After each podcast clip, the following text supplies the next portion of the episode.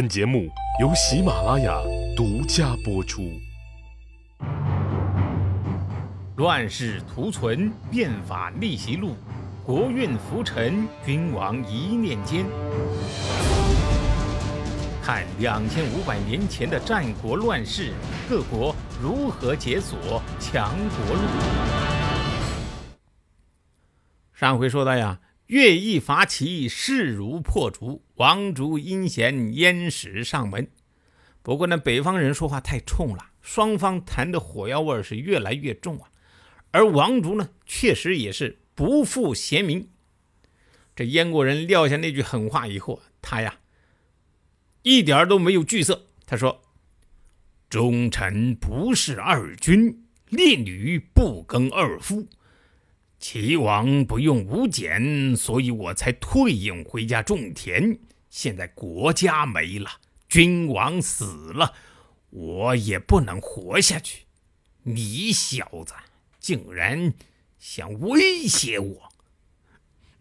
别误会啊，这王主不是说想拿个刀子跟这个燕氏来拼命啊，而是呢找了一个树枝儿，用绳子一兜，直接把自己给吊死了。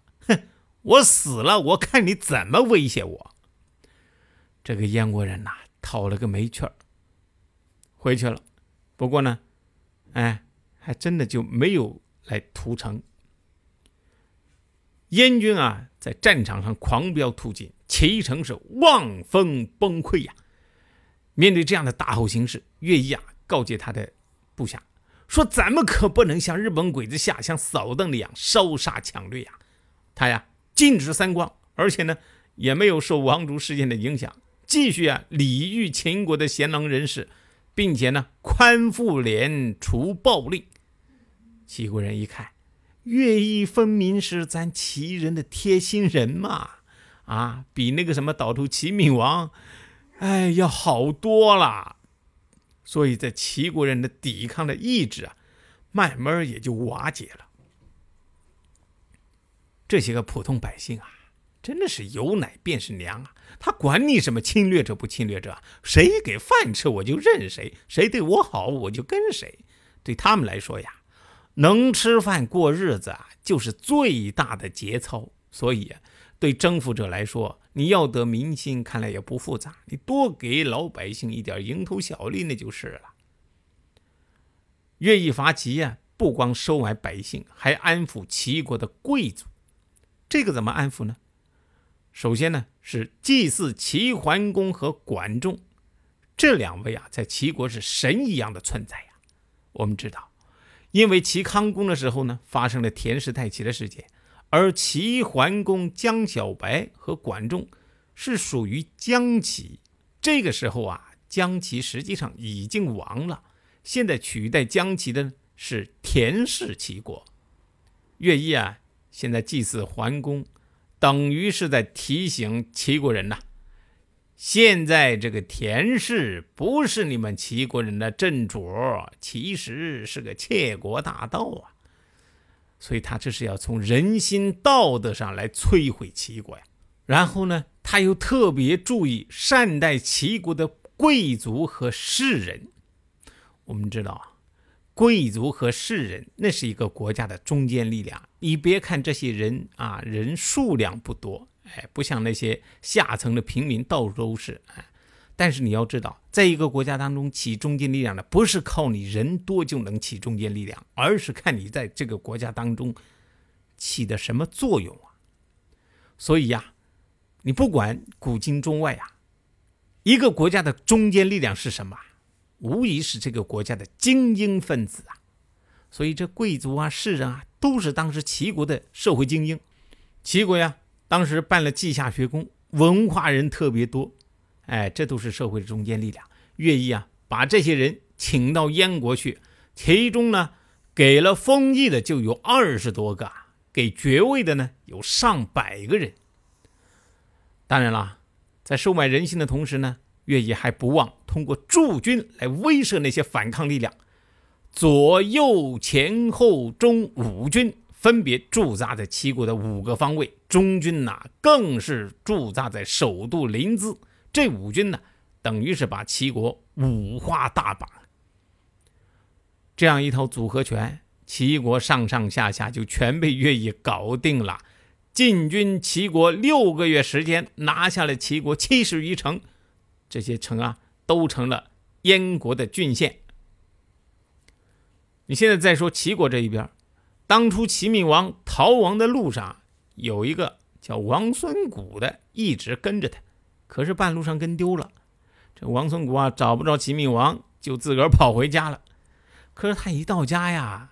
他妈对他这儿子就不满了，就开始语重心长的引导他：“儿子，你早上出去，晚上回来，我就靠在门口望啊。你晚上出去不回来，我就会跑到巷口去等你。现在你呢？你的君王被你弄丢了，他可是在伸长脖子在等你呢。你不去找你的王，你回来干什么呀？”王孙谷呀，听懂了老妈这段话，说：“行，老妈，你看我的。”等这个王孙谷啊，一路寻访，访到了莒城，完了。这个时候啊，齐闵王已经被孬齿杀了。这王孙谷这个山东大汉的火爆脾气就上来了，他不管三七二十一呀，跑到闹市去是大呼小叫啊！列位。孬齿这个狗日的，乱了我们齐国，把咱们君王给杀了。你们有谁愿意和我一起去做了这狗日的？就把你们的右膀露出来。齐国人呢，被王孙谷这么一鼓动，立马就起哄了。都是山东汉子，从小就吃煎饼裹大葱啊，性子就跟大葱一样，味儿冲啊。当下就有四百来人，就真的跟着这个王孙谷呀走了。孬吃怎么就叫孬吃呢？这名字是太不吉利呀！他呀把军队布在城外，自己躲在城里边，正做着在齐国称王的美梦呢。是怎么也没想到啊，齐国人会用这么夯的方式来对付他，就被这个突然袭击啊搞了个猝不及防，就被王孙谷呀给宰喽。这王孙谷的这个临时拉凑起来的特种部队啊，本来是准备要做敢死队，慷慨赴死的，可是没想到，哎，就这么简单，这事儿啊，居然就搞成了。那接下来该怎么办呢？这王孙谷啊，半天才回过神儿来。嘿，咱国王没了，得赶紧立新国王呢。于是他们赶紧打听，哎，闵王的儿子们还有活的没有啊？啊，有没有？你知道不？有的话，赶紧找出来呀！话说这个秦闵王啊，这个时候还真有一个儿子叫法章。不过呢，当初为了躲避追杀，改名换姓，混进了举国太史交的家里面做佣人。你想，法章是王子呀，这从小就在那个宫廷里面长大，浑身上下散发的都是贵族的气息啊！你现在换件。粗布烂衫，那能挡得住这股气质吗？这个太史交啊，他有个女儿，他就发现啊，哎，我家这个佣人好像有点与众不同，哎，肯定不是一般人啊。这个女儿芳心一动啊，就爱上了法章，常常把家里边的衣服呀、吃的呀，偷偷拿出来给法章，最后啊。